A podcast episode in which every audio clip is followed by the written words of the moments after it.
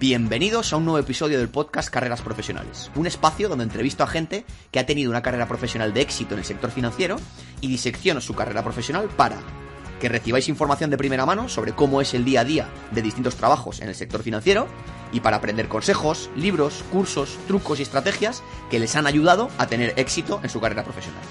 Todo ello con el objetivo de ayudaros a progresar profesionalmente y ser más felices en vuestro entorno profesional. Soy Francisco Parga, socio fundador de DBF Finance y ejerceré de anfitrión y entrevistador en este podcast. En mi web, cursosfinanzasdbf.com, cursosfinanzasdbf, D de Dinamarca, B de Barcelona, F de Francia.com, tenéis todos los episodios del podcast, así como cursos y otros recursos, valga la redundancia, para aprender del sector financiero. Cursos de preparación del examen CFA, cursos de contabilidad, cursos de inversión en bolsa, cursos de Excel. Sin más, a disfrutar y aprender. Mi invitada de hoy es Gabriela Erice. Gabriela es licenciada en Administración y Dirección de Empresas por la Universidad de ICADE. Eh, hizo también un máster, en microfinanzas y comercio internacional en la Universidad Autónoma de Madrid. Actualmente trabaja en el European Microfinance Platform en Luxemburgo, donde lleva trabajando siete años y, bueno, casi ocho años. Y previamente trabajó en el Parlamento Europeo eh, como Policy Advisor durante cuatro años. Además, eh, en paralelo tiene un proyecto, bueno, un proyecto no, una realidad ya de ejerce como coach Em, se formó y mm, recibió la acreditación de, coach en la Escuela Europea de Coaching. Y bueno, vamos a hablar muchísimo de coaching hoy, pero vamos, el, pondremos también en, los, links del, episodio, pues la página web de Gabriela, gabrielaerice.com, lo pondré en, los links para que quiera profundizar. Ahí Gabriela cuenta muy bien un poco cómo ha llegado al mundo del coaching y cuáles son que, muchas de las cosas que vamos a hablar hoy, porque al final, cuando estaba con, con Gabriela preparando el, episodio antes de empezar a grabar, pues le contaba un poco que este es un, podcast de, sector financiero, de gente muy financiera, con mucha mm, perfil de ansiedad, de deadlines. Y dijo, es que viene que te cagas, que venga alguien como Gaby, que es una crack en esto, a, hablarnos de coaching. Pero entonces, eh, Gaby, bueno, primero darte la bienvenida al, podcast, bienvenida. Hola, Fuco, muchas gracias por la invitación. Estoy muy contenta de estar aquí, aquí contigo para hablar de esta pasión que es para mí el coaching. No, gracias a ti por, sacar el, rato y, seguro que lo pasamos bien y, va a ser un, episodio un poco distinto. Al final, los, como te contaba, los episodios anteriores son básicamente ir recorriendo la carrera de alguien dentro del sector financiero. Este es un episodio que yo creo que va a molar mucho porque no es recorrer tanto tu carrera profesional, sino como ver cómo has llegado al mundo del coaching, pero cómo ese proceso de coaching puede ayudar a alguien en, en el sector financiero. Entonces, me gustaría empezar, Gaby, si te parece, Em, ¿Cómo coño llegas tú al, coaching? yo te conozco personalmente, tengo la suerte y sé que te encanta y siempre te ha encantado tratar con personas, eres una persona a la que eh, amigos acudían para, para ayudar en temas personales y te encanta ayudar en esa progresión personal, en, superar problemas de la gente, pero tú al final tienes un, inicio de tu carrera profesional y tu formación un poco más convencional, ¿no? Una buena estudiante en ICADE, te vas a, trabajar al extranjero, el Parlamento Europeo, muy buena proyección, luego ahí a Luxemburgo ¿Cómo acabas como coach? Pues la verdad fue que era mi, pasión desde hace muchísimos años, ¿no? O sea, yo siempre he tenido como este interés por las personas, eh, he visto a gente a mi alrededor, cómo han evolucionado, cómo han cambiado y siempre esta sensación. Entonces, realmente, bueno, sí, yo estudio en ICADE y desde siempre, siempre he tenido una vocación muy social. O sea, yo sabía que con lo que hiciera quería contribuir pues a crear un mundo donde la gente tuviera más oportunidades, ¿no? Entonces, yo estudio empresas, efectivamente estoy, bueno, me empiezo a dedicar a temas de cooperación internacional, paso unos años en el Parlamento Europeo más enfocada a temas de regulación financiera, muy interesante, porque más fue justo los años de la crisis, 2007, 2008, estuve entre 2008 y 2007 y 2011, pero bueno, yo tenía siempre eso de yo quiero que sea más social y de ahí decido especializarme en inclusión financiera. Todo esto en paralelo, como digo, con ese interés por la persona, habiendo visto cómo gente a mi alrededor había tomado las riendas de su vida, había hecho un montón de cambios y habían conseguido tener unas vidas como más, más plenas. A mí eso me llamaba mucho la, la atención, ¿no? Entonces yo lo que me di cuenta es que por una parte estoy dedicándome a temas de inclusión financiera, que, es realmente donde yo veo que contribuyo a crear más oportunidades ¿no? para la gente, porque los servicios financieros lo que te permiten es conseguir otras cosas, ¿no? Son un medio para conseguir un fin. Pero me veo esa parte de, de uno mismo, que es muy importante también a la hora de conseguir y sobre todo explotar esas oportunidades que, surgen, ¿no? Y de, y de vivir, digamos, más satisfactoriamente, ¿no? Conseguir lo que queremos no depende solo de cosas de fuera, sino que depende también de uno mismo. Y como tú has dicho, pues muchos años ayudando a amigos, familiares, empiezo yo misma un proceso, hago formaciones, me apasiona hasta que ya decido que, quiero certificarme como coach, em, también por darle un marco, por saber bien, o sea, por, por, ver, para tener esa... Es que el coaching para mí es de verdad una herramienta súper buena para ayudarte a conseguir tus objetivos. Entonces, me quise certificar como coach para conocer bien la herramienta y para poder usarla, porque yo antes a mis amigos les ayudaba pues con lo que yo iba aprendiendo en mis formaciones, en los cursos, en las experiencias que yo iba teniendo, pero con el coaching tenía ya como la herramienta para poner todo eso que yo había aprendido y que sabía y que había ido viendo a lo largo de mi vida al servicio de personas que buscan conseguir aquello que quieren, ¿no? Y, y nada, y me certifiqué y desde entonces pues estoy acompañando a clientes y la verdad que muy contenta, es, es muy satisfactorio y tengo la suerte que puedo mantener las dos cosas. Sigo trabajando en inclusión financiera, que también me gusta muchísimo, y además está el tema del coaching, que, es mi, pasión. Bueno, enhorabuena por haber dado el, salto a emprendedora en un proyecto nuevo. La verdad es que cuando, cuando tienes una vida ya asentada y, mm, entre comillas asegurada, pues no, no, es tan sencillo dar ese tipo de pasos y estoy seguro que te, conociéndote que te va, que te va a ir fenomenal y que no solo te va a ir fenomenal a ti, sino que vas a ayudar a, la gente a tener vidas más satisfactorias. Has mencionado ya tres o cuatro puntos que me interesan mucho. Eh, mencionabas la importancia de las personas, mencionabas conceptos como vida plena, vida satisfactoria, que la, satisfacción no tiene por qué estar en el exterior, sino en el interior. Entonces, ya voy viendo, ¿vale? Voy viendo en mi cabeza a oyentes míos, a alumnos míos del mundo financiero, a compañeros, excompañeros del sector financiero, eh, trabajando ahí como chinos, agobiados, gestionando equipos, Em, em, problemas de comunicación, problemas de estrés, ansiedad. Entonces vamos a tratar de eso mucho, porque yo creo que eso les va a interesar muchísimo en entender un poco cómo esto puede ayudar, pero yo creo que primero lo deberíamos aterrizar. Has contado ya una cosa, un, mensaje interesante como que el coaching te ayuda a trabajar en tus propios objetivos, pero me gustaría un poco que, concretes qué es el coaching y si quieres, como ya tienes experiencia, esto no es un proyecto, sino que ya llevas eh, tiempo ejerciendo profesionalmente como coach, pues cuenta un poco cómo es el proceso de coaching y cómo ayudas tú a tus clientes. Vale, genial. Pues mira, yo el coaching lo definiría, es, es una herramienta que te permite conseguir tus objetivos personales profesionales. ¿Y cómo lo hace? A través de un proceso de aprendizaje y descubrimiento de, ti mismo. O sea, a mí, con el coaching, lo que tú aprendes, lo que te vuelve, te haces consciente de cómo miras el mundo, ¿no? De cómo, que cómo vives la vida, ¿no? Y, te ayuda a conocerte, a ver qué, cuáles son tus fortalezas, a reforzar tus fortalezas, incluso a descubrir fortalezas que tenías y que no, no las sabías que, estaban ahí. O incluso también, y muy importante, hacerte consciente de aquello que te está limitando o que te está impidiendo, ¿no? Eso de, es que quiero esto, quiero esto y no puedo, no puedo. Bueno, ¿y qué es lo que hace que no puedas? O sea, ¿dónde está esa limitación, no? Entonces, como digo, ese proceso de aprendizaje, a mí me gusta decirlo el coaching sirve un poco como para cambiar las gafas con las que miras el mundo, ¿no? Cuando las gafas que llevas ya no te sirven, mientras te sirven son estupendos, no hay por qué cambiarlas, pero puede que un día digas, a mí estas gafas ya, sea, hay algo que no, no estoy viendo, hay algo que quiero cambiar. Normalmente una persona llega a un proceso de coaching porque hay algo que quiere cambiar. O sea, hay algo ahí, o bien que no sabe, o bien que sí sabe que quiere cambiar, pero hay algo en su vida que le está molestando, digamos, ¿no? Que mm. Mm, entonces, eh, bueno, es este proceso de descubrimiento te va a ir llevando a hacer cambios sobre tu forma de ser, sobre tu forma de estar en el mundo, de vivir lo que te va ocurriendo en el mundo y te, ayuda a acercarte a esos objetivos que tienes, ¿no? Entonces, eh, esto de los objetivos es muy importante porque, digamos, es el punto de partida del proceso de coaching, el futuro deseado por el cliente, ¿no? sea, alguien puede venir, pues mencionabas los financieros estresadísimos, Mira, es que no, es que estoy estresado, es que no consigo, como tengo la sensación que los días se me escapan, ¿no? Los días se me escapan. Y el tiempo pasa y, solo vivo, estoy trabajando. Entonces, bueno, la pregunta primera a responder, bueno, ¿y cómo quieres que sea? ¿Sabes? No, no trabajas tanto en el no quiero que sea así, sino bueno, ¿y qué quieres entonces, no? ¿Cómo quieres que sea esa sensación? Si, no quieres que, los días se te escapen, ¿qué sensación quieres, no? Entonces, eso es lo que llamamos el futuro deseado. Y ese futuro deseado va a ser la guía de todo el proceso. sea, todo va a ir enfocado a conseguir eso que quiere el cliente, ¿no?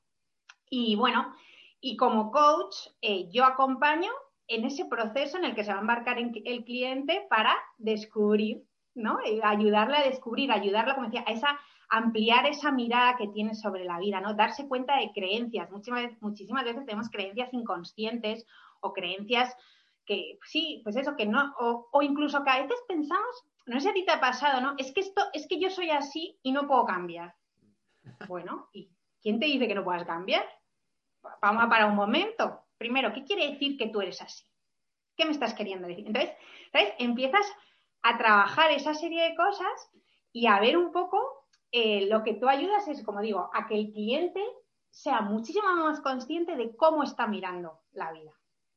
Porque al ser más consciente de eso, vas a poder ver dónde se pueden hacer cambios. Vas a poder ver también dónde no solo no es necesario hacer cambios, sino que lo que tienes que hacer es potenciarlo a saco, porque ya lo tienes. O donde efectivamente dices, esto, esto que hasta hoy me ha servido genial y he llegado hasta aquí gracias a este este, a este perfeccionismo, por ejemplo, digamos, ¿no? El famoso perfeccionismo el que todo el mundo habla. Y, ¿Cuál es tu peor, como dicen en las entrevistas, ¿no? Tu peor tal. No, es que yo soy muy perfeccionista.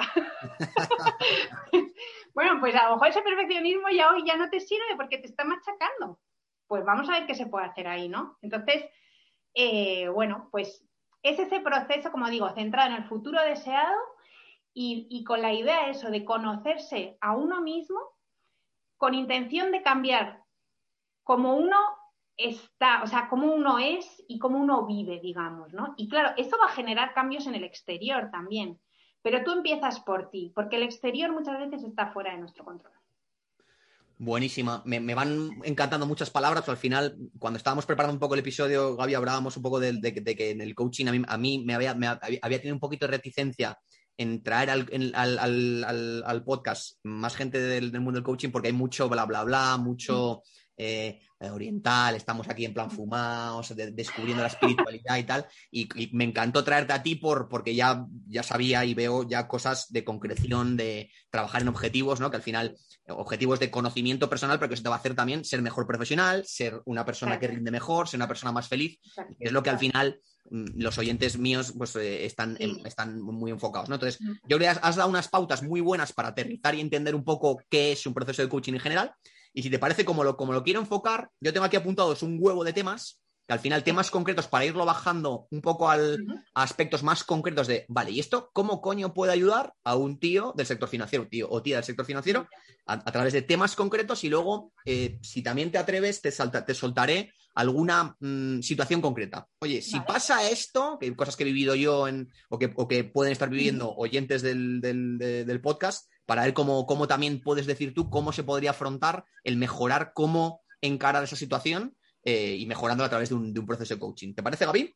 Me parece genial, sí, sí. Y, quiero resaltar lo que tú has dicho, ¿eh? que el coaching es algo, es muy concreto, no es, no es algo digamos, y, lo digo con todo el respeto esotérico o algo, no, es realmente una herramienta que te ayuda en tu día a día. O sea, y, de verdad que es para contribuir a tu mayor bienestar, porque al final lo que te va a ayudar es a conseguir esos objetivos, es a, yo qué sé, pues a, no tener miedo a tu jefe, ¿no? Cuando alguien tiene miedo a su jefe, o a, no tener un nudo en el estómago cada vez que entras en la reunión del equipo, o a, o a tener una, un, a sentir que tienes un mejor equilibrio entre tu vida personal y profesional. O sea, no, no es nada, por supuesto que luego hay herramientas, por ejemplo, a mí todo lo que es mindfulness y vivir el momento presente me encanta y tiene un valor y probablemente salga en la conversación, creo que puede ayudar mucho. O sea, sí que hay herramientas, hay, hay, hay miles de cosas que se pueden utilizar dentro de un proceso de coaching, pero de verdad que es un proceso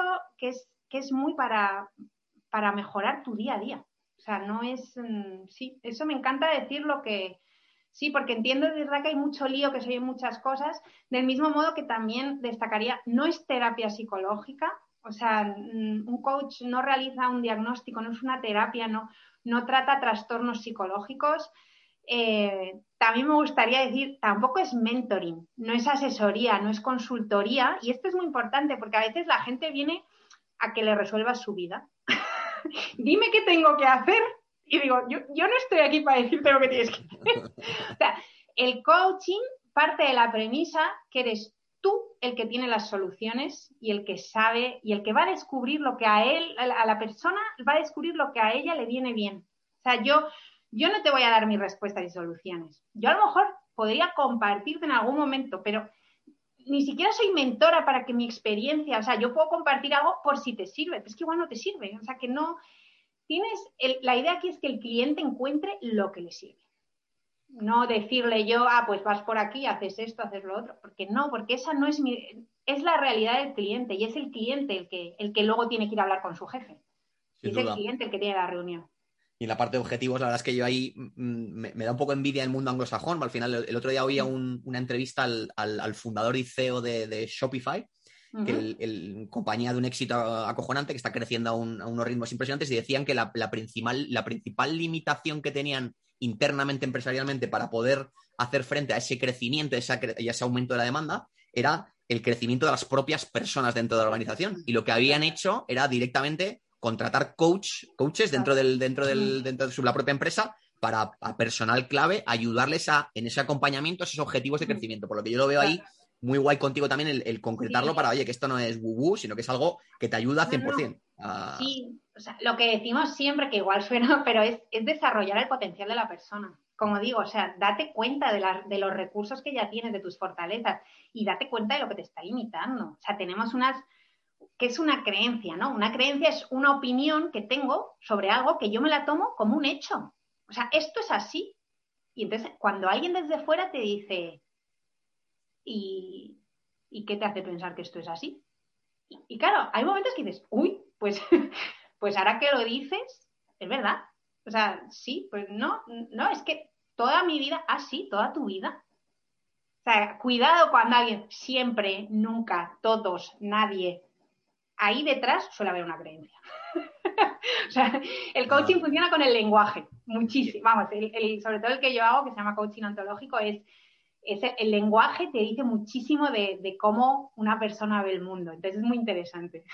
Qué buena. Oye, vamos a por temas concretos. Sí, dale. Eh, comunicación. O sea, aquí cuenta, bueno, tú conoces el, mundo financiero, has estado dentro, pero eh, para ponerte un poco en contexto, estamos hablando de gente, consultores, auditores, mm. gente en banca, gente que, prácticamente siempre inversores, eh, private equity y tal, siempre tienen el contexto financiero es común, hay cosas distintas, pero casi siempre hay un trabajo en equipo, ¿no? Entonces, Siempre va a haber una comunicación hacia arriba a, mi superior, hacia abajo a mi, a mi equipo, hacia en, el mismo nivel a mis peers, ¿no? Entonces, un poco, eh, ¿cómo a través del coaching se puede mejorar esa, comunicación? ¿Qué cosas ves tú importantes que tratas con tus clientes en tu día a día? Vale. Bueno, yo creo que comunicación, eh, bueno, es la base de todo. O sea, no solo en el mundo financiero, sino en la vida. A mí una vez que me hizo, eh, y, bueno, fundamental en las conversaciones, una frase que me hizo mucha gracia que te comentaba el otro día, ¿no? Todos los problemas surgen por una conversación de más o de menos. Total. Entonces, yo creo, bueno, comunicación hay muchísimas cosas, ¿no? Una cosa básica en la comunicación es la escucha. Eh, diría que, bueno, desgraciadamente, igual es una creencia, pero no nos han enseñado a escuchar, ¿no? Entonces, cuando nos estamos comunicando con una persona eh, y tenemos que estar, hay que estar escuchando. Normalmente, ¿cómo estamos? Estamos preparando nuestra respuesta. Cuando alguien nos está hablando, yo ya estoy pensando lo que voy a responder. Es completamente distinto cuando alguien está hablando, escucharle para ver qué me está queriendo decir, ¿no? Entonces, eh, hay, hay, varias técnicas a la hora de hablar y que creo que, por ejemplo, a la hora de coordinar un equipo son fundamentales, ¿no? O sea, si yo te estoy pidiendo algo, yo tengo que cotejar, tengo que confirmar contigo que has entendido lo que te he pedido. Eso creo, ¿no? O sea, porque si no, yo te digo A y a lo mejor tú entiendes A con acento. Y ya no, yo no te he dicho A con acento, te he dicho A. Entonces, bueno, otra cosa, el que escucha puede validar, comprobar que he entendido lo que me dices oye, ¿quieres que haga este informe para el miércoles que viene y quieres que incluya esto, esto, esto y esto? ¿Lo he entendido bien? Incluso indagar un poco más. Oye, cuando me dices que ponga esto, eh, ¿me puedes decir un poco más? ¿Qué pasa? Que nos entra miedo. Uf, ¿y si le pregunto? y si piensa que entonces le estoy preguntando por qué no lo que porque no sé y esto debería ya saberlo, ostras, me está pidiendo este informe, pues que igual yo ya debería saber lo que. Claro, entonces no, nos da miedo y, directamente, bueno, pues voy a hacer el informe y, ojalá. Entonces, bueno, pues la comunicación y, atreverse a, preguntar cuando hay dudas, atreverse. Pero bueno, es que ese es otro tema, que se juntan mil cosas en la comunicación al final, que, hay. Pero sí, yo diría es escuchar. Luego, eh, otra cosa importante, o sea, mm, somos personas. Yo creo que es que eso se nos olvida mucho. O sea, hacia arriba o hacia abajo lo que hay es una persona. Entonces, mm, vamos a intentar comunicarnos mm, desde el respeto y desde, bueno, desde tratar al otro como persona, por mucho que yo sea jefe o que yo sea empleado, siempre desde el respeto, ¿no? Eh, ¿Qué más? Pues, es que la comunicación es un temazo, o sea, es, es la base de todo, ¿no? A mí me gusta mucho eso. Yo creo que ya si escuchásemos mejor, habría menos problemas de comunicación. Estoy totalmente de acuerdo. Yo, me he trabajado, yo era, yo era y soy todavía mm, bastante malo con, la, con lo de escuchar porque me doy cuenta que voy acelerado y cuando alguien te está contando algo, cuando lleva por la mitad y ya, ya me quedé con el mensaje y ya estás como, ya estás en otra cosa, ¿no? Entonces, truquito que me he hecho, me, me, me, me recomendó una persona y es interesante es cuando, para forzarte a escuchar de verdad, al principio de cuando vas a hablar, repetir el mensaje principal del que, que te ha dicho el otro. Para autoentrenarte a, no, no, que no es escuchar de palo, sino que es de verdad tratar de, entender lo que te está diciendo. Y como, como jefe o como gestor de equipos, eh, se nota mucho y la gente nota mucho cuando escuchas de verdad o cuando escuchas de palo. Y es, eh, es diferencial. O sea, estoy, me, encanta que hayas empezado yo por la comunicación, me iba a lanzar a cómo hablar o cómo mandar el mensaje y me encanta que hayas empezado por el otro lado, por el, no, no, espera, antes de tu mensaje, cómo escuchas porque es, marca, la, marca la diferencia. Me, encanta. Eso que haces tú es validar. Mm. O sea, cuando tú coges, si, realmente cuando se lo devuelves a la persona, ¿no? O sea, vale, entiendo que me has dicho esto, si además tú estás abierto a que la persona te diga, no, no, te puede decir sí o te puede decir, no, no, lo que quería decir realmente es esto. Tú ahí ya estás creando un puente, ¿sabes? Ya, ya, ya os ponéis los dos, tú ya has entendido lo que te quiere decir y, él además o ella está tranquila porque, porque sabe que tú has entendido y, luego tú ya le das la respuesta. Pero eso que haces es fundamental, efectivamente. Ese truquito es buenísimo. Oye, Gaby, pues voy, para, bajarlo al, aún más concreto, has, dicho ejemplos muy guays y me, ha encantado cómo lo has enfocado, pero voy a irme a una situación concreta, ¿vale? Em, imagínate, sector financiero, una persona con cuatro años de experiencia, ¿vale? Que es una, persona con no muchísima experiencia, pero con una cierta experiencia, que gestiona un equipo en el que por debajo tiene gente más junior, ¿vale? O gente, imagínate que tiene un equipo de dos, a su cargo de dos personas con, dos años de experiencia, ¿vale? Y uno de ellos eh, está trabajando mm, muy mal, ¿vale? Entonces, em, ¿cómo, mm, hablábamos ahora de comunicación, cómo mm, doy ese feedback? Vale. Aquí te digo una cosa, ¿eh? yo esto estoy haciendo de manera encubierta 100% para aprender yo, porque soy muy malo, ¿eh? Dando, sobre todo el negativo, el positivo está chupado, pero el negativo o, constructivo, mejor dicho, me, cuesta. no, pues no, es súper buena pregunta porque el feedback es, también, es, muy interesante. Eh, aquí la pregunta que te haría es, ¿qué es para ti el feedback, Foucault? ¿Qué pasa cuando estás dando un feedback? cuando lo doy yo es, una, es, muy es, cuesta, ¿eh? O sea, al final es verdad, sé por dónde vas, ¿eh? Y es verdad que, que, al final, a medida que lo haces más, te vas dando cuenta de que, de que le estás haciendo un favor a la persona y que cuando te lo dan te están haciendo un favor. Pero yo, no, yo no sé, yo por ejemplo, cuando, me vino muy bien cuando me fui a, ir a trabajar a Irlanda.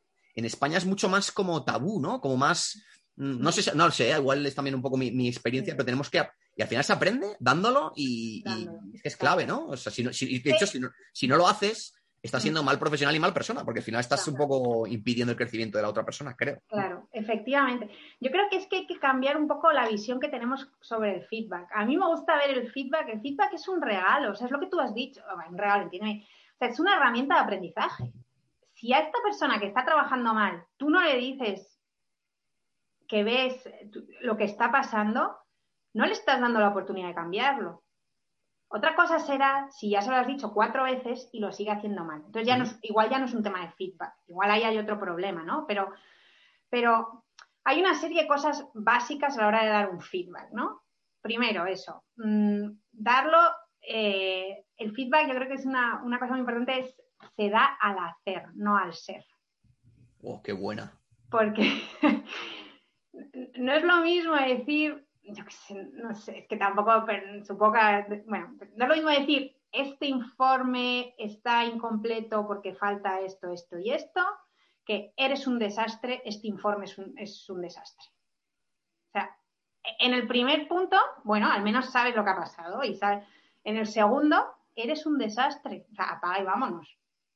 ¿Qué opción me estás dando de, de, mejorar o de cambiar? Ya me has puesto una etiqueta tamaño baño.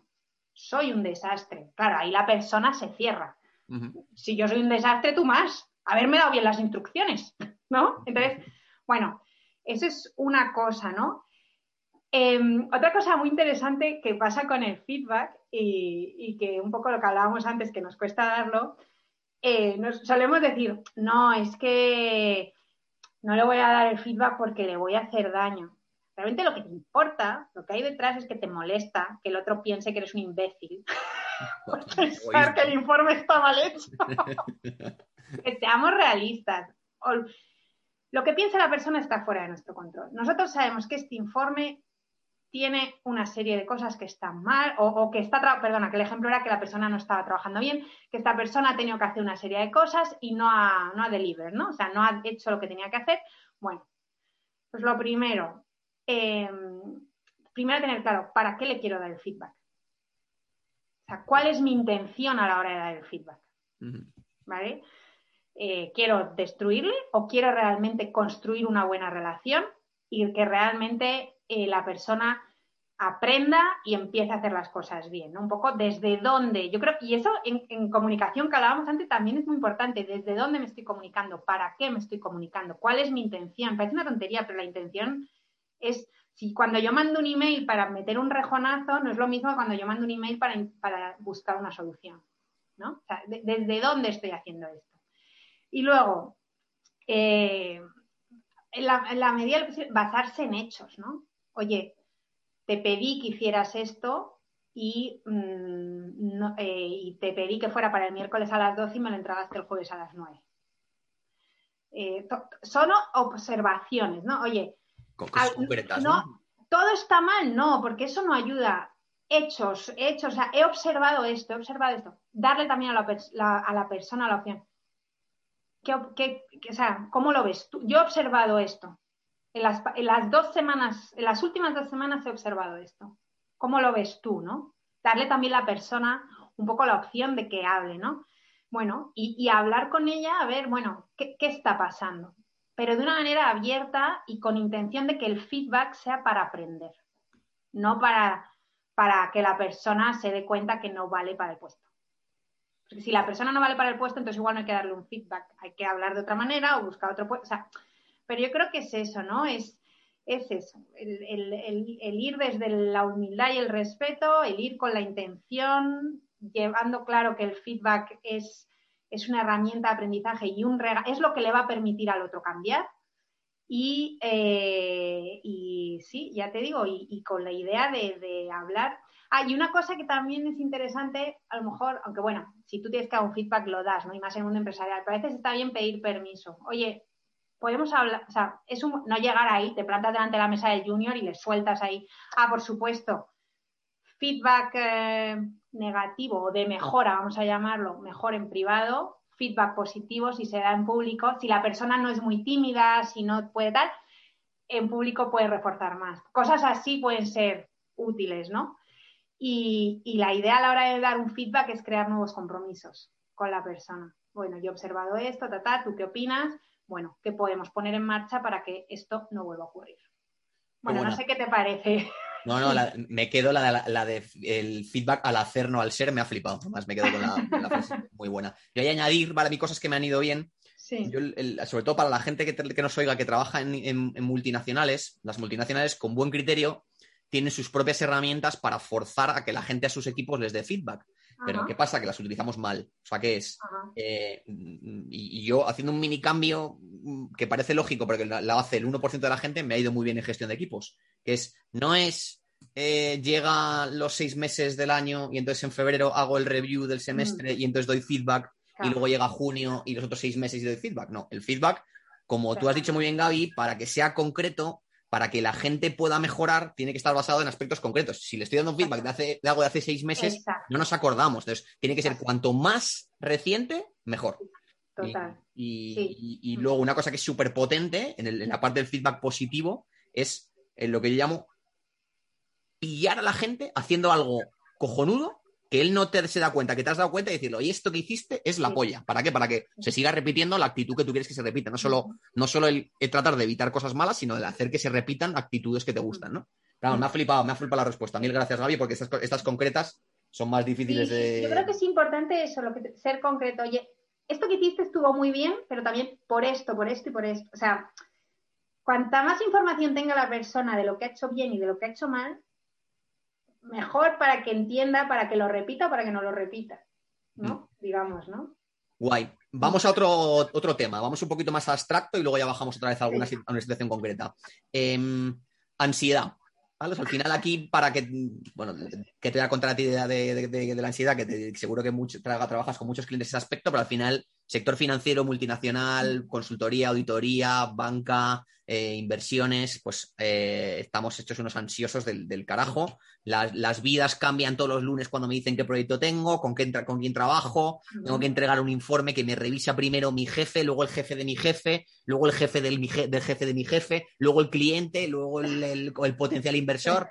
Eh, muy, mm, mm, muy expuesto a opiniones de otros sobre un trabajo mío, ¿no? Que genera mucha ansiedad o mucho, ¿Cómo, ¿Cómo tratas tú con tus clientes ese tipo de situación y cómo mejorar algo que yo creo que, no sé si estarás de acuerdo conmigo, que es bien tratado, es algo que mm, mejora muchísimo tu bienestar y tu calidad de vida, que yo creo es lo, que yo creo no, es lo que, de, las cosas que decías al principio, que es uno de los objetivos de un proceso de coaching. Pues sí, este tema sale, sale mucho, ¿no? La ansiedad, el estrés, siempre diciendo, ¿eh? Si llega un momento que la ansiedad puede ser patológica y esto ya sería un tema psicológico, o sea, que estamos hablando de eso, de ansiedad eh, gestionable, digamos, ¿no? en el ámbito del coaching. Vale. Em, Foucault, depende de la persona. O sea, eh, a lo mejor a ti una, te genera ansiedad una cosa y a otra persona le... O sea, tú lo primero vas a ver con la persona, cuéntame, ¿qué está pasando? O sea, ¿qué, qué te está generando ansiedad? ¿No? Y, y, mm, qué te está generando ansiedad y qué es para ti esa ansiedad. O sea, en qué se, en qué se, en qué se manifiesta esa ansiedad, ¿no? en el nudo en el estómago, en no poder dormir por las noches. O sea, vas un poco a, averiguar qué está pasando en la persona, ¿no?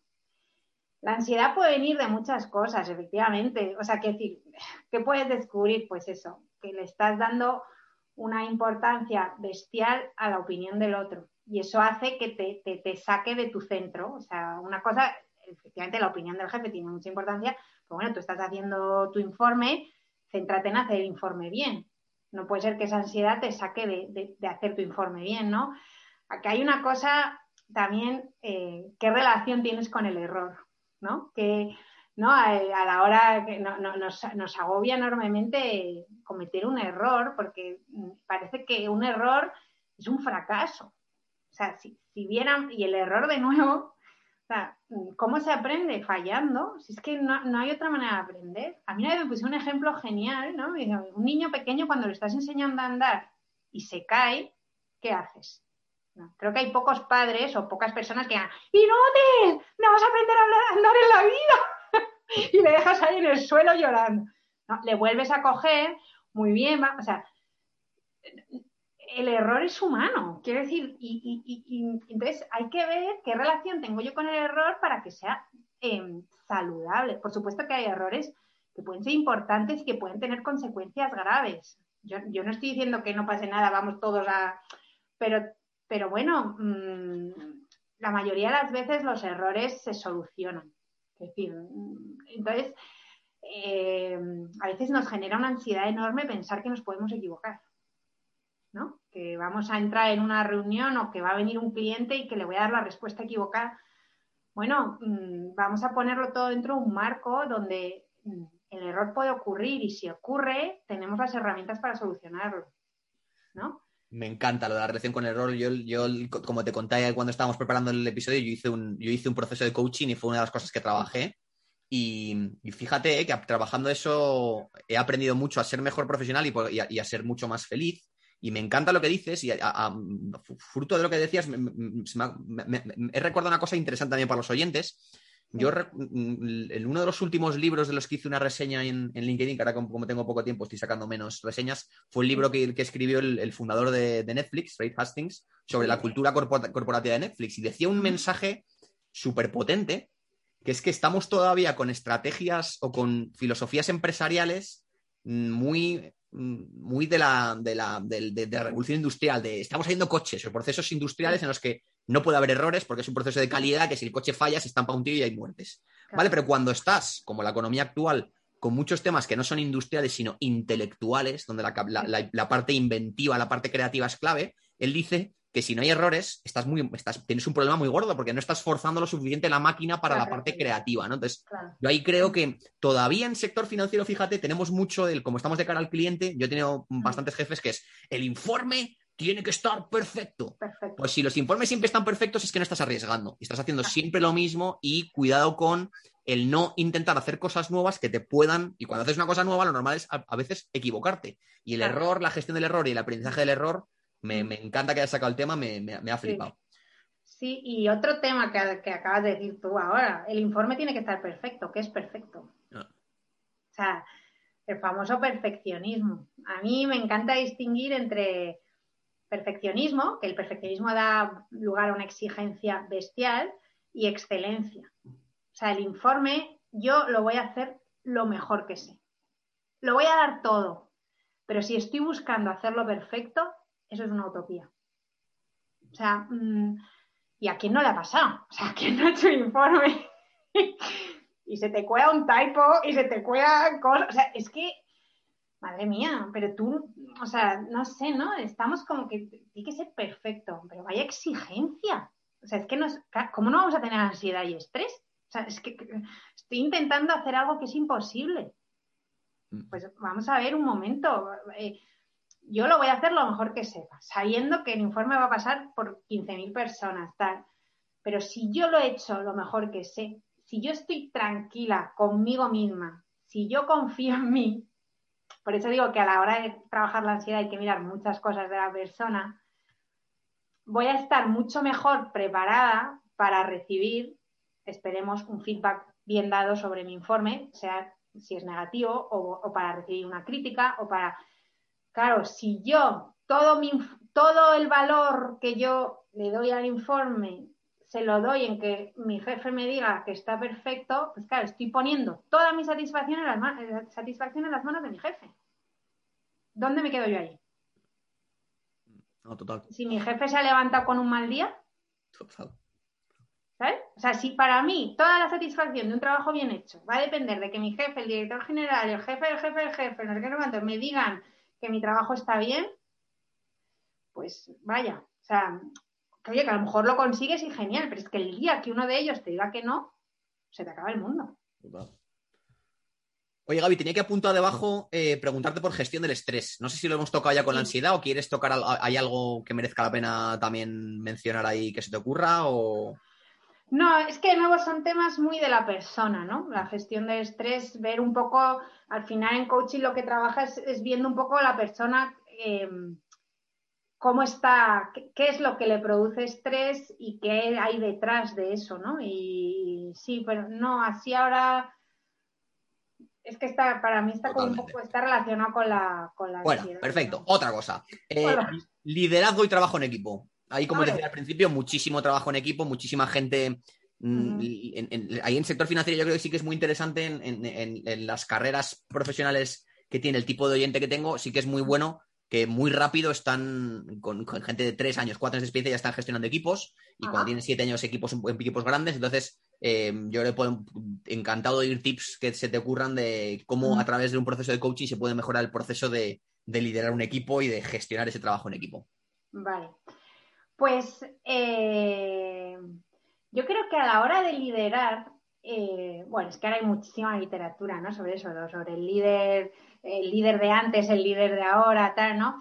Pero a mí una vez me dijeron una cosa muy interesante, que fue una, distinguir entre, entre poder y autoridad, ¿no? El poder viene dado por la jerarquía, pero la autoridad se gana. Tú puedes tener un, un, líder, ¿no? O puede ser el que tiene el poder del equipo, pero tú puedes no darle ninguna autoridad, mm. ¿no? Entonces, yo creo que un, un buen líder se gana esa autoridad en, en el equipo. Y, y, yo creo que una, una cosa clave aquí es la confianza trabajar la confianza en el equipo. Por supuesto, tú eres el líder, tú eres el que lidera, el que marca, pero somos un equipo y todos formamos parte, ¿no? Entonces, eh, yo creo que hay que hacer un trabajo de, alinear pues, las necesidades del equipo, de la también con las necesidades, digamos, un poco, eh, o los retos individuales, no sé, un trabajo de, mm, confiar en tus personas volvemos un poco también a lo del ser y el hacer, ¿no? O sea, que tú cometas, yo como líder lo que te voy a transmitir es que que tú cometas un error no significa que yo crea que tú no eres capaz. O sea, yo confío en ti.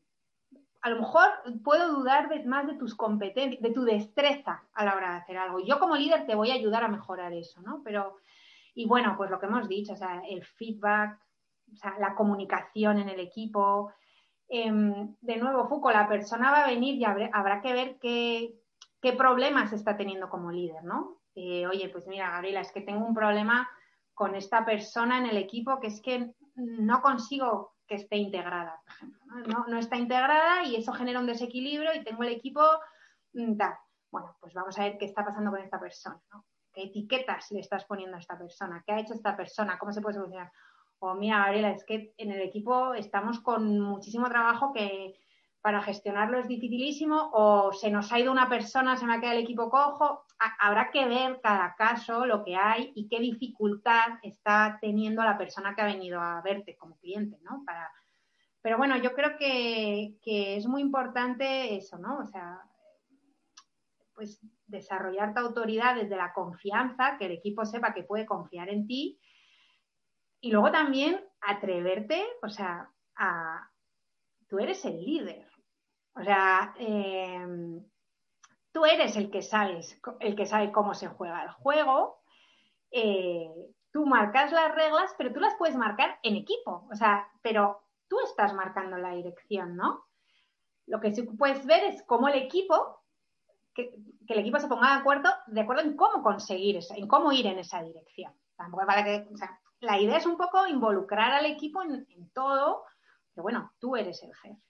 ¿No? Que a veces también me hago muy colega y luego tengo problemas porque me he hecho tan colega que me cuesta liderar, o sea, me cuesta ser el jefe del equipo porque se creen que soy uno más y no eres uno más, eres el jefe. Entonces, bueno, es, es muy interesante porque al final es relaciones humanas, que es, eh, bueno, apasionante, pero no sé qué te parece si... No, no, fenomenal, da para siete vidas. Yo voy dejando también mis, mis, mis, eh, mis, apuntes para la gente que va oyendo, lo digo siempre en los cursos eh, presenciales, pero como el podcast llega a más gente, aprovecho también para lanzar eh, mensajes subliminales y el que no los cumpla aparecer en sus sueños con el mazo, ¿vale? Ah. liderazgo es una gran responsabilidad, ¿vale? Entonces, lo que no puede pasar, y pasa mucho, es como a mí mis jefes me puteaban y me tenían aquí hasta las 11 de la noche, el junior se tiene que quedar hasta las 11 de la noche.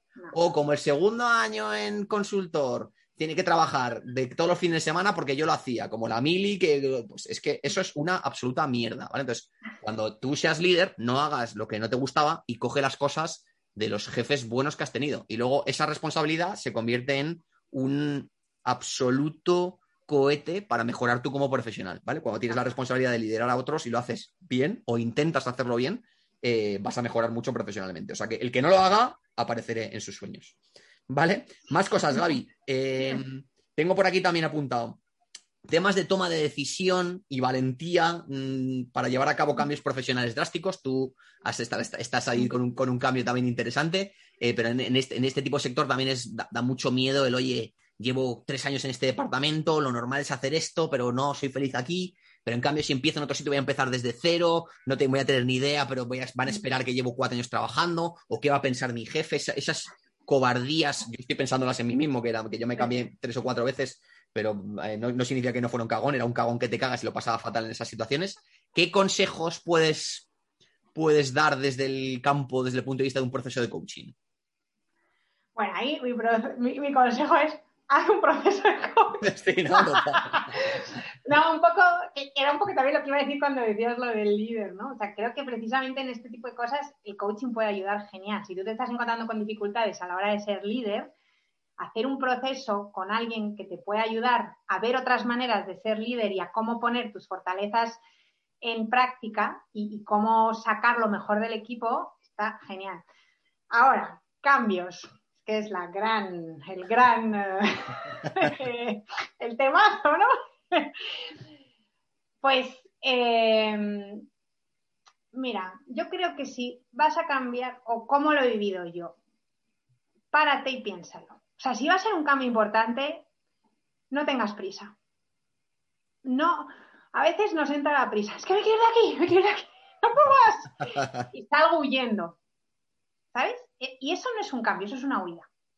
Entonces, a veces, mm, a ver, a veces hay que huir. A veces hay sitios que a lo mejor por H o por Z pueden ser tóxicos, puede que estés en una situación realmente insostenible, puede que haya pase algo en tu vida, mm, digamos, personal que te obliga a tomar una decisión, no pasa nada. También, oye, luego la vida es que son mil cosas distintas y se puede. Pero si estás en un momento de decir, llevo tres años aquí, me gustaría cambiar, lo, que sería la continuación típica no me mola, eh, pero tampoco sé muy bien lo que quiero. Vale, genial. ¿Te puedes tomar un tiempo? O sea, y no digo un tiempo que dejes tu trabajo, puedes seguir en tu trabajo, puedes ¿Aguantas un año más en tu trabajo mientras estás tomando esta decisión? ¿Sabes? O aguantas unos meses. Date tu tiempo, explora, mira a ver, porque de verdad es que al final estamos mucho tiempo en el trabajo. O sea, y, de verdad que, si podemos encontrar algo que nos motive, si, yo no digo tampoco que, tengamos que tener todos el trabajo de nuestros, que además el trabajo de nuestros sueños, o sea, el trabajo que tengas, disfrútalo, y busca la manera de que el trabajo que tengas eh, sea gratificante para ti. No, no sé cómo explicarlo. Al final, muchas veces tampoco podemos cambiar el puesto de trabajo en el que estamos. Bueno, pues, ¿qué hago con esto? ¿No? Entonces, si, vas a tener un cambio, yo, yo, diría eso, ¿no? Al menos también es lo que he vivido yo. O sea, yo, yo, bueno, pues me di mi tiempo. Y además es que pueden que pasen cosas que es que incluso puede que de repente veas que no quieres cambiar. ¿Sabes? Que, a lo mejor es que te das cuenta que es que donde estás, estás divinamente, pero claro, que corte, que ya llevo tres años, que ya todo el mundo me empieza a mirar como, bueno, ¿cuál va a ser tu siguiente paso? Y la verdad que yo lo que yo hago es quedarme aquí. Pero ¿cómo se lo digo si lo normal es que con cuatro años cambie? ¿Sabes? Qué vergüenza. No, pues tengo que cambiar porque lo que se espera es que en cuatro años cambie. Pues estás bien, ¿por qué tienes que cambiar? ¿No? ¿Sabes? O sea, quiero decir que al final no sé, a mí me parece, y luego sí, muchas veces hay que ser valiente. Y yo creo que a la hora de hacer un cambio, una cosa que, también hacemos mucho en coaching, bueno, es, mirar esto de, coste-beneficio, ¿no? El análisis coste-beneficio. Porque bueno, también hay esto, ¿no? Lo dejo todo, lo dejo todo, tal. Vale, Vale, pero simplemente analiza el coste-beneficio de dejarlo todo o analiza el coste-beneficio de quedarte donde estás. Y, luego ves, ¿no? ¿Qué impacto va a tener esto, esto también en tu entorno, en, tu familia? En, o sea, no sé, un poco que yo creo, no sé, yo creo que si uno puede pararse y mirarlo con calma, está bien. Luego entiendo que la vida da mil vueltas y a veces hay que tomar decisiones rápido, oye, y a veces se hace y ya está. Pero bueno, yo creo que la valentía realmente es enfrentarte a, a, ver realmente qué está pasando, por qué quiero ese cambio, qué quiero de verdad, hasta dónde estoy dispuesto a ir para conseguirlo, etcétera, ¿sabes? No sé, igual ha quedado un poco... No, no, no, me encanta...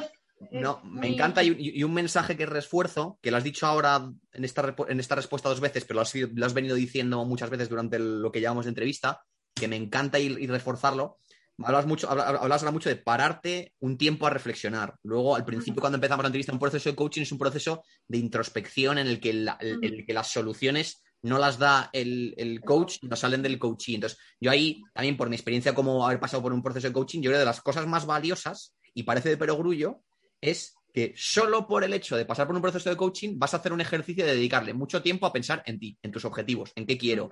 Y, es que yo llegué al proceso y dije, joder, si es que en la puta vida me había pensado cuál es mi objetivo de vida ideal, qué es lo que quiero, qué tengo que hacer para llegar ahí y el, cuáles son las creencias que me están haciendo poner obstáculos para llegar. Y hay cosas que son, que son sutiles y otras que son nada sutiles, pero que no nos damos cuenta por la vorágine del día a día que nos come. O sea que eso me ha encantado. Y luego, segundo mensaje que, refuerzo o que complemento de la parte de valentía, yo que mm, eh, lo, he trabajado bastante, la, valentía y otras muchas cosas eh, nos pensamos por nuestra formación así tradicional occidental que es algo estático, que es o soy valiente o no soy valiente.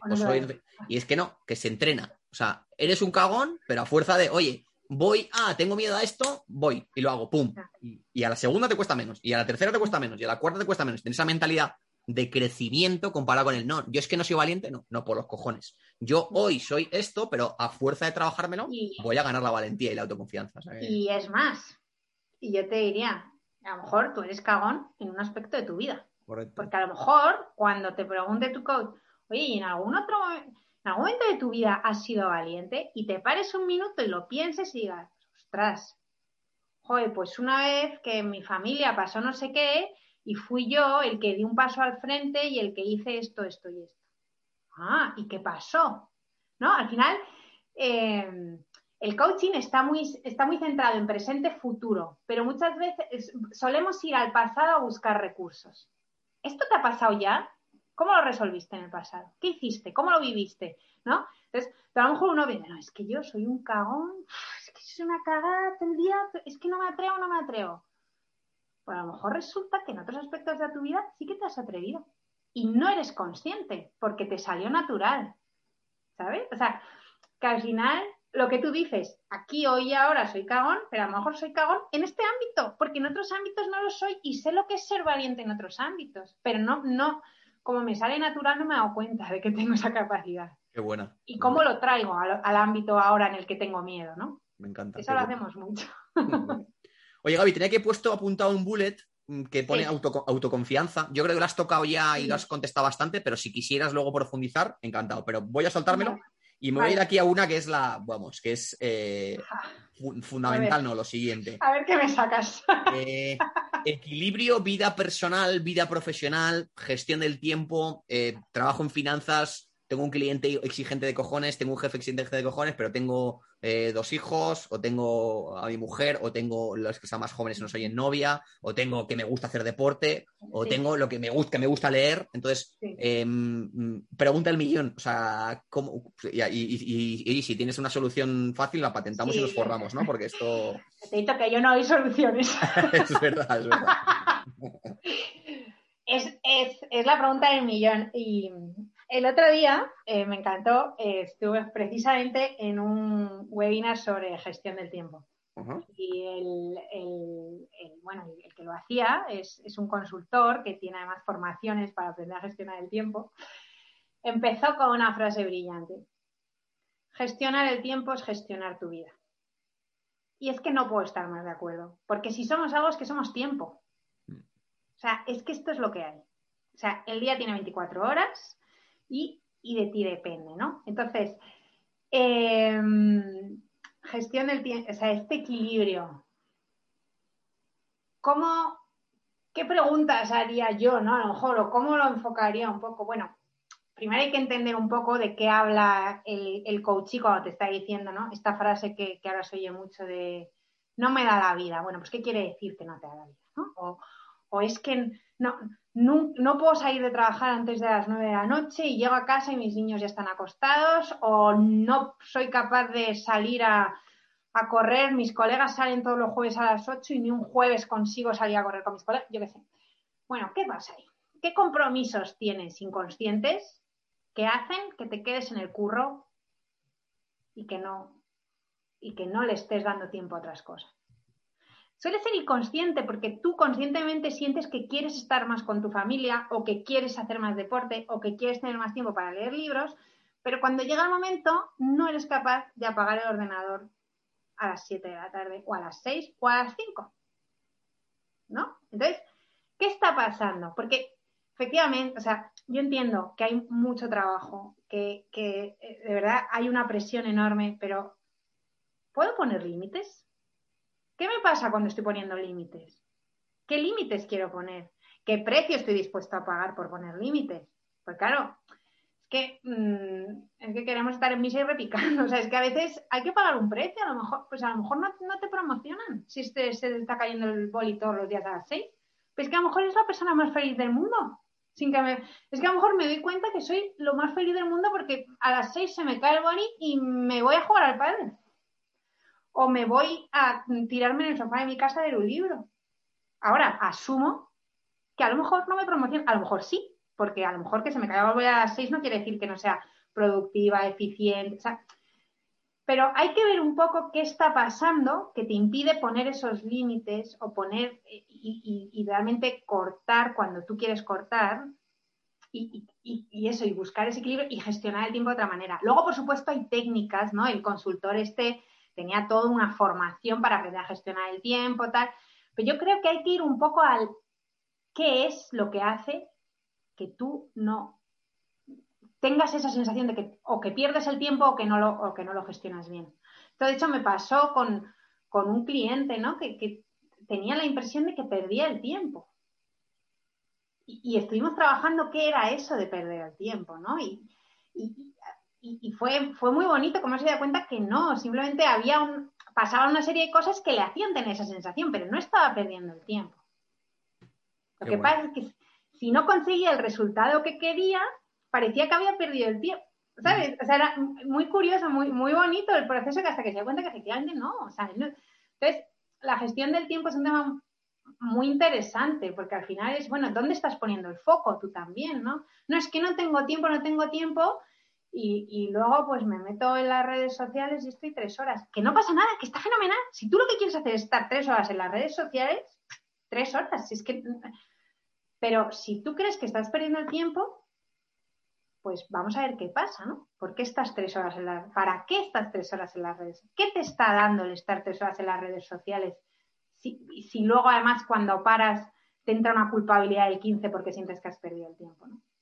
Y un poco lo mismo, no sé, con, el equilibrio de las cosas, ¿no? Pues, ¿Dónde está el foco? ¿Qué, qué creencias hay detrás de de no, es que no puedo salir de la oficina antes de las nueve, ¿no?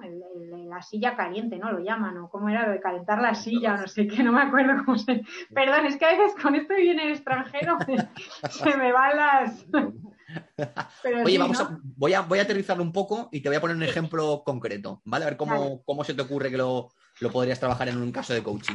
Em, un financiero que nos está oyendo, día de trabajo jodido, cliente enfadado, jefe cabreado, se ha puesto mal uno del equipo y no y vamos retrasados, vuelvo a casa en el coche calentito. ¿Cómo desconecto para poder disfrutar, ya sea si es una persona casada con hijos de su, de su mujer o de su, o de su marido y sus hijos, o una persona soltera con su novia, con sus amigos? ¿Cómo, cómo trabajar ese switch off? Vale. Bueno, aquí de nuevo, ¿eh? depende de la persona, porque hay que ver qué es lo que produce ese enganche y qué es lo que hace que esté machacando. Yo veo por ejemplo, yo aquí veo muy eh, que puede, a ver, ¿qué puede ayudar? Depende un poco también de qué tipo de enganche lleves, ¿no? Pero bueno, uno, tú a lo mejor mm, puedes llegar a casa y decir lo que te pasa. Bueno, yo primero a lo mejor antes de llegar a casa me daba una vuelta a la manzana. O sea, a lo mejor no ir directo, ¿no? Que salgo de la oficina, cojo el coche, aparco en el, en el garaje y ya subo a casa y, no me hago ni tiempo en el... Pues a lo mejor date cinco minutos para ti aparca, incluso a lo mejor antes de coger el coche, darte una vuelta al edificio, no sé. O sea, coge cinco minutos y yo aquí es, a mí por ejemplo, a mí me encanta el mindfulness, ¿no? O sea, para. En la medida de lo posible, para, respira. O sea, has tenido un día infernal. Concédete cinco minutos, por favor.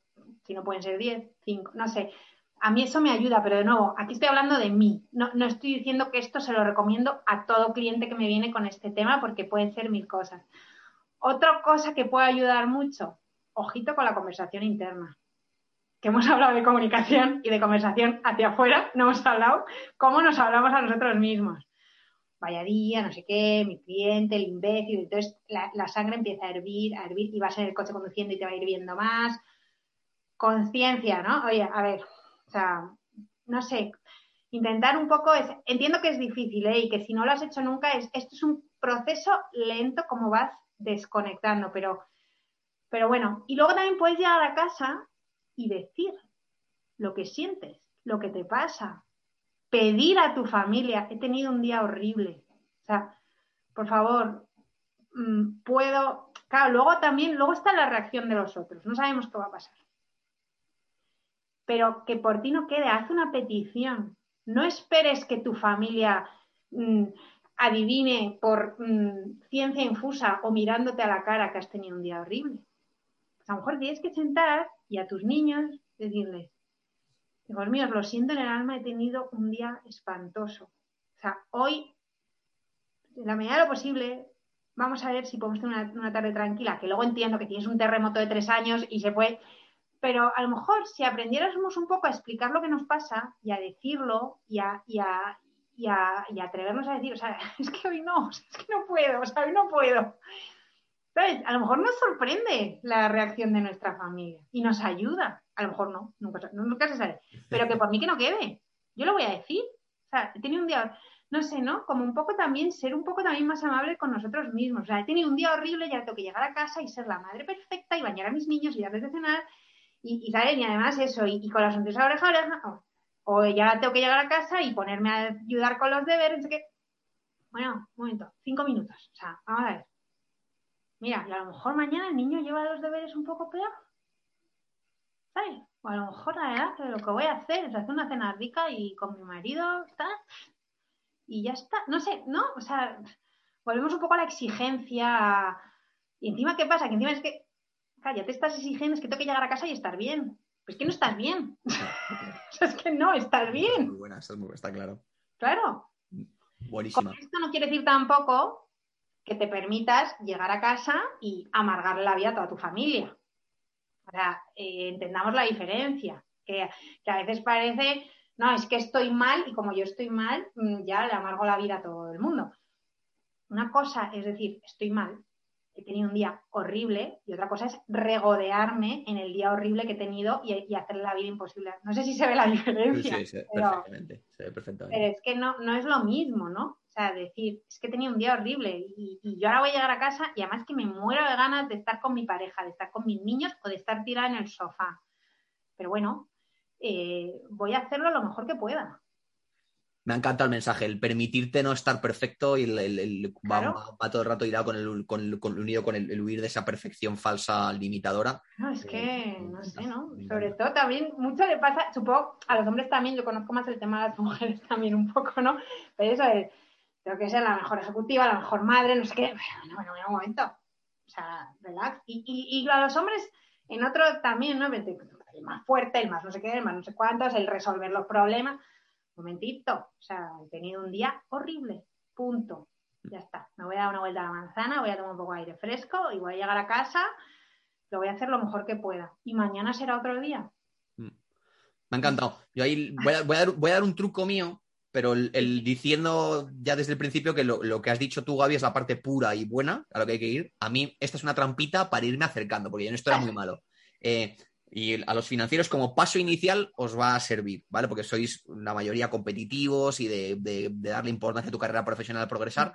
Y partiendo de eso, aunque luego hay que acabar en lo de Gaby, que es la parte pura, pero mi truquito es. Em, hay que saber una cosa que está clara, que es que eh, la remuneración en el mundo, en un mundo en el que es eh, resolver problemas es algo intelectual y es cuanto problemas más grandes eh, resuelvas, más te van a remunerar, porque es lo que quiere el cliente, es lo que quiere tu empresa. Entonces, a medida que creces, vas a tener problemas más grandes. ¿Qué significa? Que una manera de ver claramente la grandeza de alguien en un entorno profesional es ser capaz de ver el tamaño de los problemas a los que eres capaz de enfrentarte sin que te afecten de manera. O sea, ves gente que dices, hostia, este tío es que está hecho de otra pasta, es un tío que eh, el presidente del gobierno con 17.000 problemas y luego llega a su casa y está tranquilo disfrutando de su hijo, sabiendo, siendo capaz de decir, eh, el problema está ahí y yo soy la polla y puedo. Cuando estoy con el problema estoy a tope y luego desconecto. Es fácil decirlo, pero una vez que vas a esa parte competitiva, a mí me sirvió, aunque luego hay que ir a la parte más pura que has dicho tú, que es mucho más. No, pero, pero eso es muy importante. O sea, el problema sigue ahí. Mm. Ahora, ¿qué? ¿Me lo llevo a casa? Me lo llevo a casa, se lo paso a mi mujer o a mi pareja, a mi marido, se lo paso a mis hijos. O sea, el problema está ahí. Pero que yo esté amargado en mi casa y haciéndole la vida imposible a todos los que están a mi alrededor, no soluciona el problema. Total. ¿Sabes? Entonces, ¿qué gano? ¿Qué gano llevándome el problema a casa?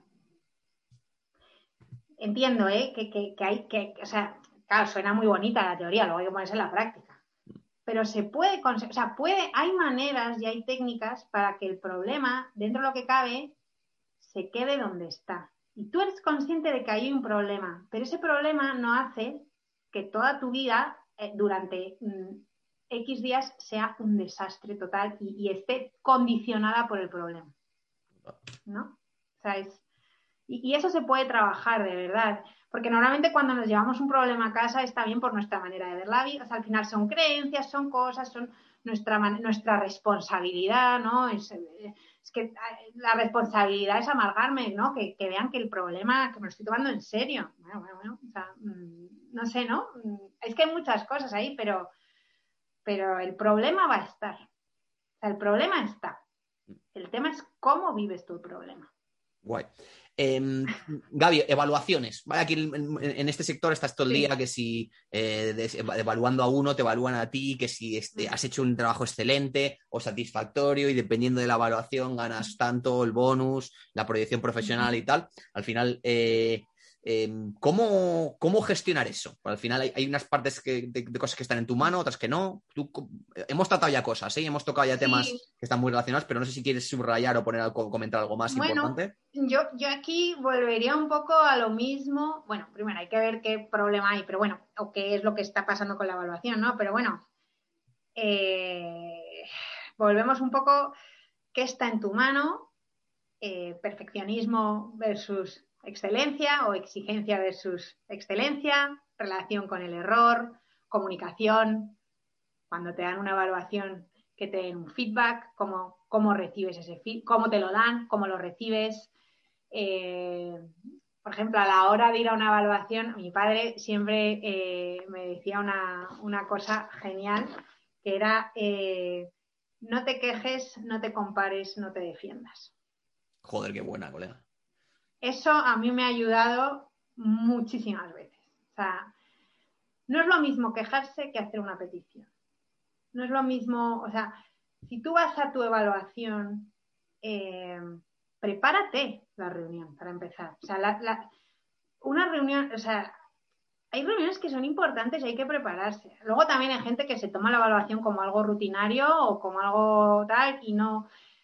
Pero está en tu mano preparártela, está en tu mano hacer una, está en tu mano dar tu opinión sobre lo que a lo mejor te están diciendo en la evaluación, ¿no? Pero intenta en la medida de lo posible no dejarte llevar por la emoción, ¿no? Si por ejemplo te están dando un feedback que es negativo, a ver cómo haces para mantenerte en, en, ¿no? en tu centro, digamos, ¿no? Y, ¿no? Porque a veces nos pasa, ¿no? Que de repente nos dejamos llevar y luego salimos de la reunión y lo de siempre podría haber dicho esto, podría haber dicho esto, ¿no? Pues a lo mejor todo lo que quieras decir y sea importante, llévatelo apuntado.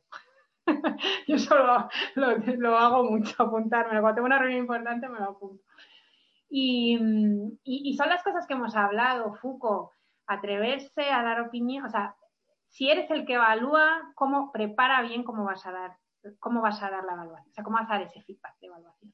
Lo que tú has dicho, mucho mejor si ha habido un seguimiento continuo y no que de repente le llegues eh, a los seis meses y le digas, es que hace seis meses en el informe, o hace seis meses en esta reunión, pues claro, es que, primero, que si se lo dices hace, hace seis meses, lo podría haber corregido ya. Segundo, igual ni se acuerda de esa reunión, ¿no? Entonces, pero bueno, la medida de lo posible, pues eso, ejemplos que permitan a la persona darse cuenta, tal, y, y de nuevo, escucha, conversa, qué intención hay, no sé. No sé, bueno, es un poco lo que hemos, lo que hemos visto, ¿no? Eh, respeto, mm, el hacer, no el ser, etcétera, etcétera. Guay, pues oye, tenía aquí para, un poco concretarlo un ejemplo, pero la verdad es que has dado, has dado ya muchas pistas accionables. Lo del no te quejes, no, mm. te compares, me ha flipado, lo de no dejar de llevar por las emociones. Te voy a poner el ejemplo por si se te ocurre algo más, ¿vale? aparte de lo que has dicho. Mm. Imagínate una persona, ¿vale? El sector financiero, llevo trabajando muy duro y me comunican bastante tiempo y me comunican que no me van a dar esa promoción que creo que me merecía. ¿Cómo gestionar esa frustración? ¿Cómo gestionar esa reunión con esa persona que está dando ese, ese feedback? Creo que has avanzado ya muchas cosas, ¿eh? a lo mejor eh, si ves mm. que, ya has dicho lo que tienes que decir, vamos al siguiente. ¿eh? No, bueno, la verdad es que hay una cosa que no hemos hablado mucho, que es el tema de las emociones, que es un tema que se trabaja mucho en coaching también, ¿no? Entonces, eh, me comunican que no me va a dar esa promoción. O sea, eso me va a generar esa frustración, ese enfado, ¿no? Eh, claro, en el momento es un poco complicado, pero en una sesión de coaching miraríamos, ok, ¿qué te está diciendo ese? O sea, ¿qué hay detrás de esa frustración y ese enfado? ¿Con quién te estás enfadando?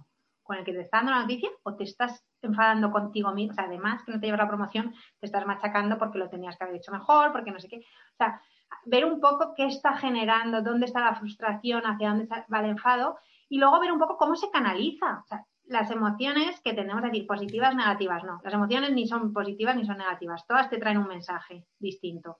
O sea, es que hay emociones que nos resultan más fáciles de gestionar y que nos encanta vivir y hay emociones que preferiríamos que no porque son difíciles, porque tampoco hemos... eso sería genial, ¿no? Que nos enseñasen desde pequeño a gestionar todas las emociones, ¿no? Pero bueno, un poco y aquí entra lo mismo, ¿no? Pues a lo mejor si estás muy cabreado, lo que conviene es parar la reunión. ¿Sabes? Y decir, oye, que esto tampoco lo hemos mencionado en el feedback, pero a lo mejor cuando das un feedback negativo, a lo mejor la persona necesita reflexión. O sea, para, a lo mejor en el momento no te puede decir, está tan en shock que no le han dado la promoción, ¿sabes? A lo mejor es más contraproducente seguir adelante con la reunión ahí. Oye, pues paramos, y mañana retomamos. Sobre todo si vemos que la cosa se va a la emoción, que la persona, o sea, mm, no sé, somos adultos, ¿no? vamos a ver, eh, este tema, tú también puedes entender que si alguien que buscaba una promoción, esa frustración la puedes entender. Primero, también te ha en el pasado, que no te han dado esa promoción o que has tenido una decepción de estas, ¿no? O sea, ponte también en los zapatos de la otra persona un poco. Eh, bueno, no sé, ¿no? Y luego también, pues, ver un poco, vale, no me anda esa promoción, ¿qué está pasando? ¿Estoy poniendo en cuestión mi valía? ¿Sabes? A lo mejor. O, es que son todos unos inútiles porque no se dan cuenta de lo bueno que soy. no, pero. Entonces hay que ver un poco y, y luego también, oye, a lo mejor, ¿hasta qué punto estaba en mi mano esta promoción? ¿Hasta qué punto no? hasta qué punto está en mi mano conseguirla el año que viene. Eh, es que ahí se mueven muchas cosas en una promoción, ¿no? Pero bueno, sí. Pero mira, ha servido para sacar el tema de las emociones, que es otro tema que a mí me encanta eh, y que creo que nos da una información súper valiosa y que no, no, le hacemos mucho caso. Ya te digo que intentamos pasar, pasamos un poco de puntillas en las emociones, pero en coaching se trabajan también.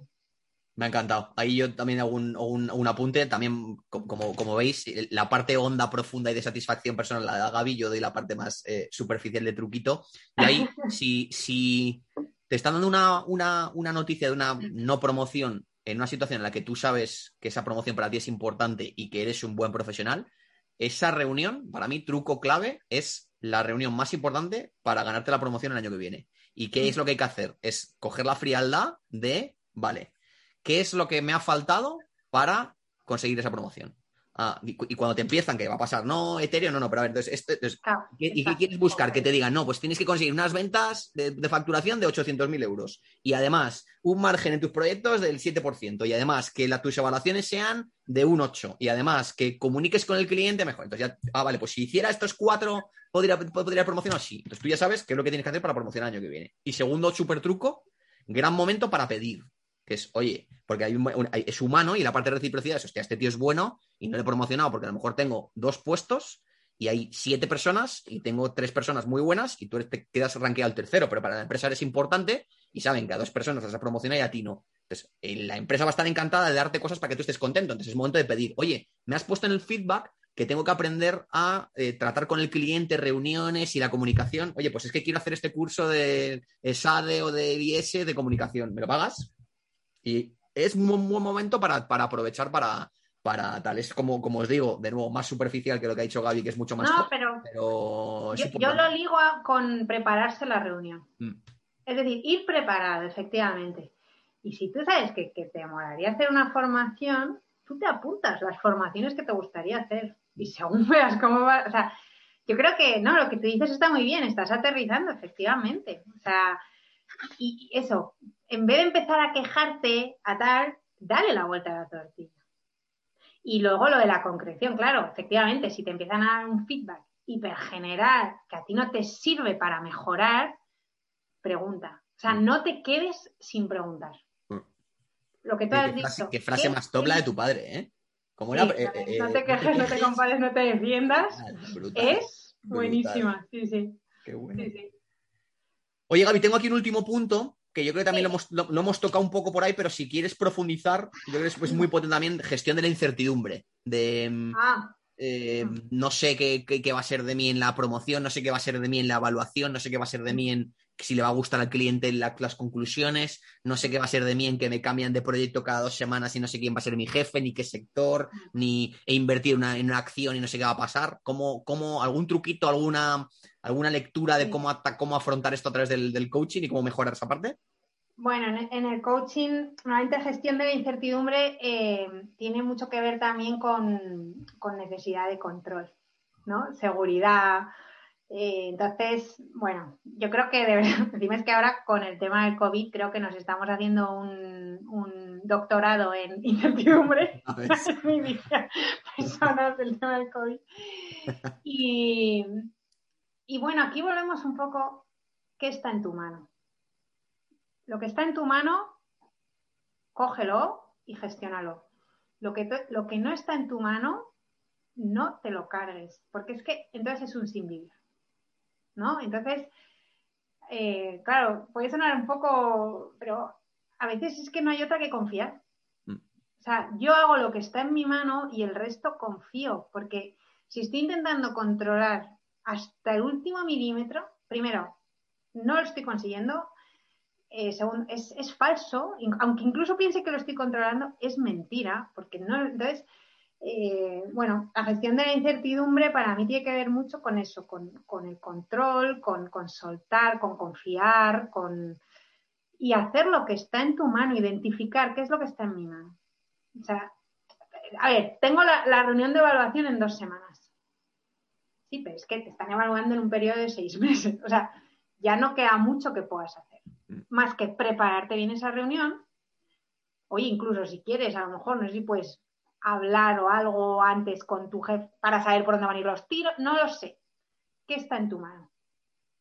Ya está. ¿Por qué vas a hacer? ¿Pasarte una noche sin dormir porque no sabes si te van a promocionar o no? ¿Sabes? O sea, al final, joder, pues qué faena, porque es una noche perdida que no tampoco es que te haya añadido un valor añadido de la bomba en tu vida, ¿no?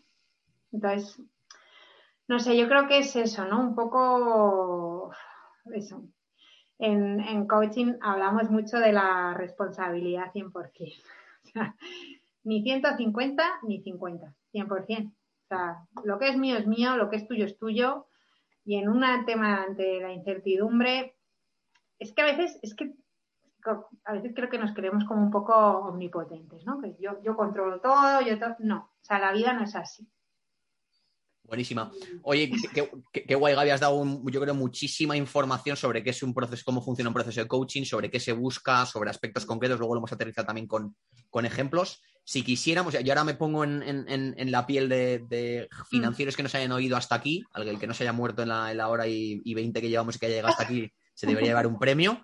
Pero pero mm, ahí habrá dos, o tres tipos de, oyentes, el que tiene claro que quiere hacer un proceso de coaching seguro, el que lo ve interesante pero ahora mismo no, no ve el momento y que, pero que le gustaría profundizar. Entonces, me encantaría que contaras un poco, yo que sé, recursos para aprender, para estar informado, para, para formarse o para adquirir un poco una sensibilidad hacia este mundo tan, tan interesante y tan, tan olvidado desde la formación clásica. No sé qué autores o qué, o qué libros o qué podcast de referencia quieras comentar con, o que quieras recomendar a, mis oyentes.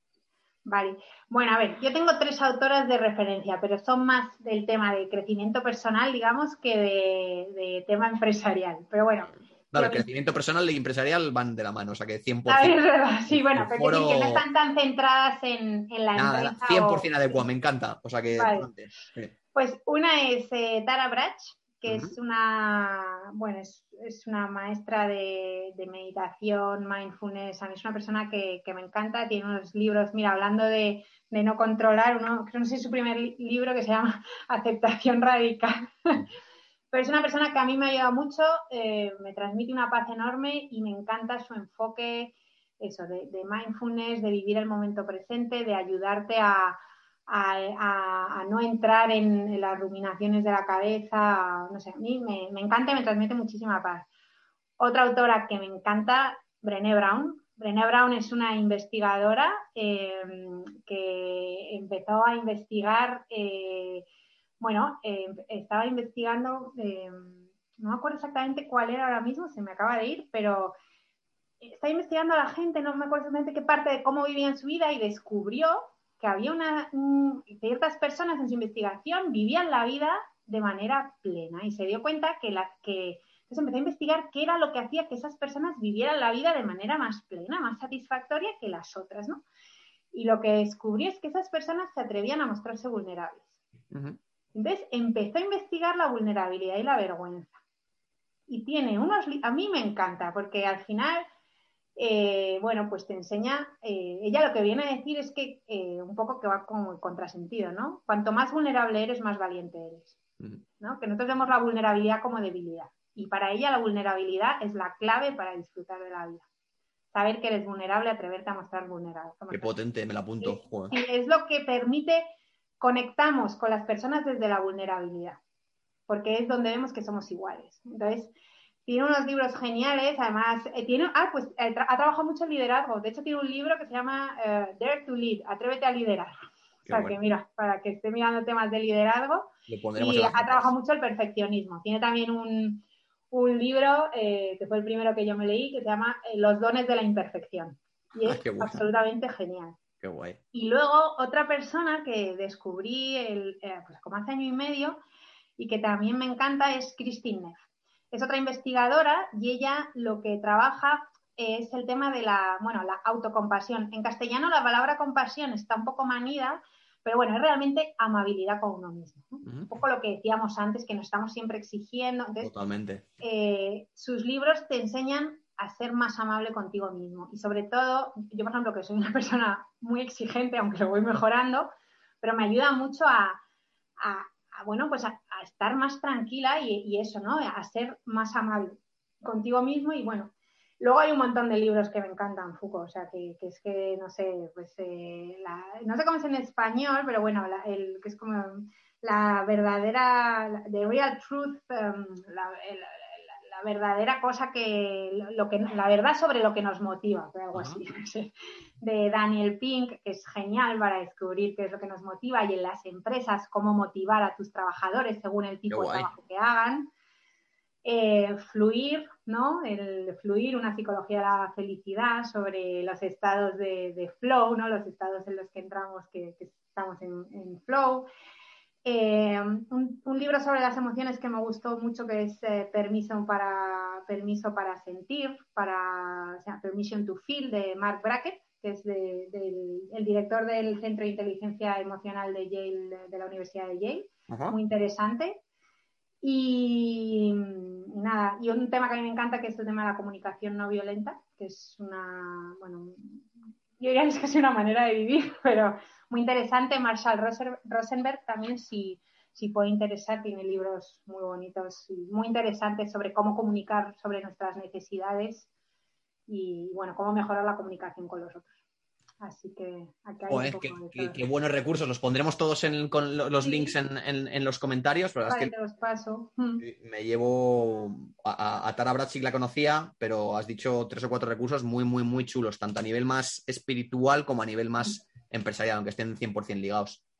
Oye, Gaby, pues me, ha flipado. La verdad es que muchísimas gracias. Eh, ha, quedado, eh, vamos, yo creo que a los, oyentes les va a encantar. No sé si tienes algo con lo que quieras, algún mensaje que quieras transmitir eh, antes de que cerremos. Yo creo que, vamos, hemos tocado temas muy, muy interesantes. Has contado muy bien lo que es un proceso de coaching, concentrar en objetivos.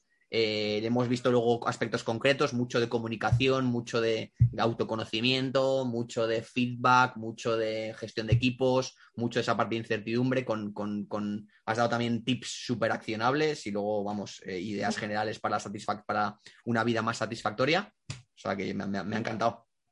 Sí, nada, no, creo que lo hemos visto todo. Bueno, igual lo que no hemos comentado es realmente cómo funciona más prácticamente, pero bueno, la información está en mi web Simplemente igual un breve apunte que los procesos de coaching están limitados en el tiempo, suelen ser seis, ocho sesiones y cada sesión suele tener lugar cada dos, tres semanas. Y hay una parte que es la parte de sesiones y eh, hay una parte muy importante que es la parte entre las sesiones donde el coaching pone en práctica las cosas. Eh, porque a lo mejor igual da la impresión que esto es todo muy de hablar, reflexionar, pero tiene una parte del coaching muy práctica que el coaching porque, vale, tú puedes cambiarte las gafas, pero si no las usas, no sirve para nada. Entonces, lo importante aquí es realmente darte cuenta y poner en práctica. Pero bueno, en la página web está explicado y, bueno, que puedo dar también mi contacto, está en la página web, cualquier duda, cualquier pregunta. La verdad que, Fuco, te lo agradezco muchísimo esta, esta oportunidad que me has dado porque me, me apasiona el coaching, me apasiona poder ayudar a las personas a, a que vivan una vida pues más satisfactoria, ¿no? Que al final estamos aquí el tiempo que estamos y pues ya que estamos, que estemos bien, ¿no? Dentro de, todo lo que va pasando, porque al final como lo que va pasando no lo podemos controlar, pero bueno, sí que podemos ver cómo nosotros vivimos lo que va pasando y a mí me apasiona, bueno, cualquier duda, cualquier cosa, yo estaré encantada de, responder y si alguien se anima o a un proceso de coaching o quiere saber más, de verdad que no duden, no dudéis en contactarme que estaré encantada de, de dar más información o de acompañar a alguien si alguien se anima. Fenomenal, pues dejaremos el, link a tu web, gabrielaerice.com. Y nada, se ve, se ve que, vamos, eh, desprendes pasión que te flipa y que disfrutas haciéndolo. O sea que estoy seguro que ya los clientes que ya has tenido durante esta, esta experiencia que llevas ya de más de un año como coach, seguro que se han beneficiado mucho de, lo bien que lo haces y, estoy seguro que vas a ser súper feliz y ayudar a la gente a ser más feliz. O sea que encantadísimo de haberte tenido aquí y enhorabuena por haber tenido los huevos o narices, o como huevos metafóricos, para dar el paso a, adelante, que es lo más difícil lo más, y lo más bonito. Nada, Fuco, muchas gracias. Nada, oye, mira, tú también emprendiste en, tu, en su momento y yo, yo te sigo porque me encanta lo que haces, así que me encanta que hayamos colaborado en esto, te lo agradezco enormemente. Y nada, seguiremos en contacto, ¿no? Espero que os haya gustado este episodio y que hayáis disfrutado oyéndolo tanto como he disfrutado yo grabándolo. Si es así, te agradecería que me ayudes a llegar a más gente. ¿Cómo? Muy sencillo. Si me escuchas en Evox o YouTube, simplemente pulsa el icono de me gusta. Si me escuchas a través de Apple Podcast, danos las 5 estrellas. Si lo haces a través de Spotify, pulsa el corazoncito. O si te es más sencillo, pulsa simplemente like en el post de LinkedIn. Muchas gracias y hasta otro episodio.